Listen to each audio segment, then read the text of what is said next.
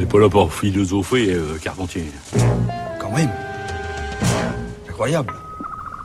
Bonjour Géraldine. Bonjour Adèle, bonjour à toutes et à tous. On a un peu parlé de nudité au sujet des femmes dans la série Game of Thrones. Vous revenez sur ce thème. Qu'est-ce que la nudité Qu'est-ce que ça veut dire de se mettre tout nu? Y a-t-il une différence entre la nudité et le dénudement Se mettre nu, est-ce la même chose que se mettre à nu? Eh bien, ces questions, ce sont celles que Giorgio Agamben pose dans un recueil qui reparaît aux éditions Payot et Rivage. Les éditions poursuivent en effet leur entreprise de publication du philosophe italien. Après Le Feu et le Récit, l'amitié, le temps qui reste en même temps que profanation et création et anarchie, paraît ainsi ce recueil intitulé Nudité.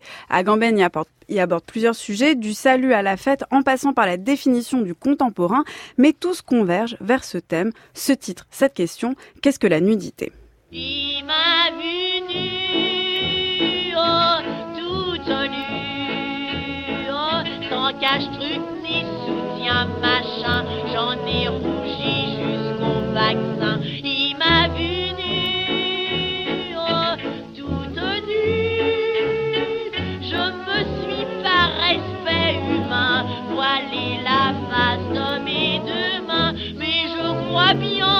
Quand Miss Tinguette chante Il m'a vu nue, toute nue, on pourrait lui demander, et à juste titre, mais es-tu sûr qu'il t'a vu vraiment toute nue? Alors certes, un jeune homme l'a vue sans vêtements, mais a-t-il a-t-il vu sa nudité?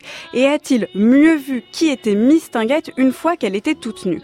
C'est tout le problème que soulève Giorgio Agamben dans ce recueil de textes.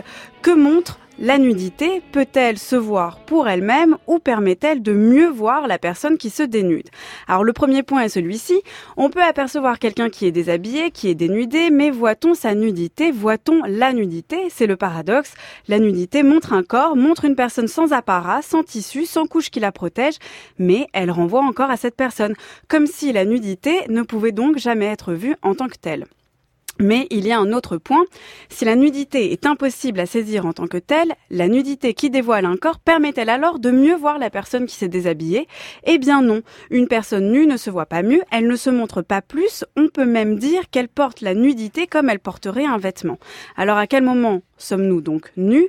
À nu À quel moment la nudité fait-elle vraiment apparaître quelque chose? Franz ne vous a pas informé. Vous êtes arrêté. Bien évidemment. Et pourquoi donc Ce n'est pas de notre compétence de vous le dire. Restez dans votre chambre et attendez. La procédure est engagée, c'est tout. Pour le reste, vous le saurez en temps voulu. Vous avez de la chance d'avoir des gardiens qui vous parlent aussi amicalement. Si vous continuez à avoir autant de chance que pour l'attribution de vos gardiens, vous pouvez bien avoir confiance. Dans un autre texte qu'il consacre au procès de Kafka, Giorgio Agamben revient sur K, l'accusé qui ne connaît pas la faute dont on l'accuse. Cette initiale K, qui entretient le trouble sur l'identité du héros, fait écho à ce terme bien confus, vague et trouble aussi de quelqu'un. K est arrêté, mais ça aurait pu être quelqu'un d'autre. Forcé de se pencher sur lui, de fouiller dans son passé, de se mettre à nu, K ne trouve pas la faute dont il serait coupable. Il est poussé dans ses retranchements, il ne lui reste rien. Alors est-ce cela la vraie nudité? Est-ce ce moment où tout ce qui nous permet d'être connu et reconnu disparaît Pour autant, K est reconnu, il est même identifié, mais il n'est plus personne. C'est le paradoxe de l'identité sans personne qu'évoque Agamben quelques pages plus loin. Si la nudité ne dévoile rien, si elle n'ajoute rien, on pourrait alors dire, en suivant le philosophe, qu'elle efface, qu'elle supprime, qu'elle gomme, ce qui fait que quelqu'un est une personne.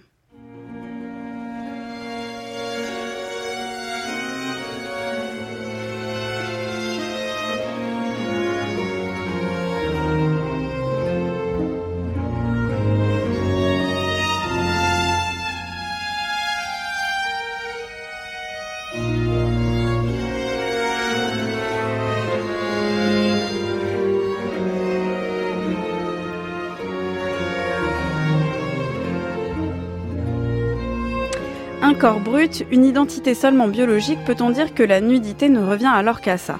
Le problème est que l'on attend de la nudité qu'elle révèle, qu'elle nous dise quelque chose de plus, tout en en montrant le moins possible. Mais c'est bien qu'elle est quelque chose quand même. Quand on se met tout nu, on fait bien quelque chose. Ça fait un effet, c'est un événement. Alors comment penser une nudité qui ne montre rien, mais ne soit pas rien non plus? Agamben souligne cette difficulté. La nudité est comme une voix blanche, dit-il. Elle ne signifie rien et nous transperce précisément pour cette raison.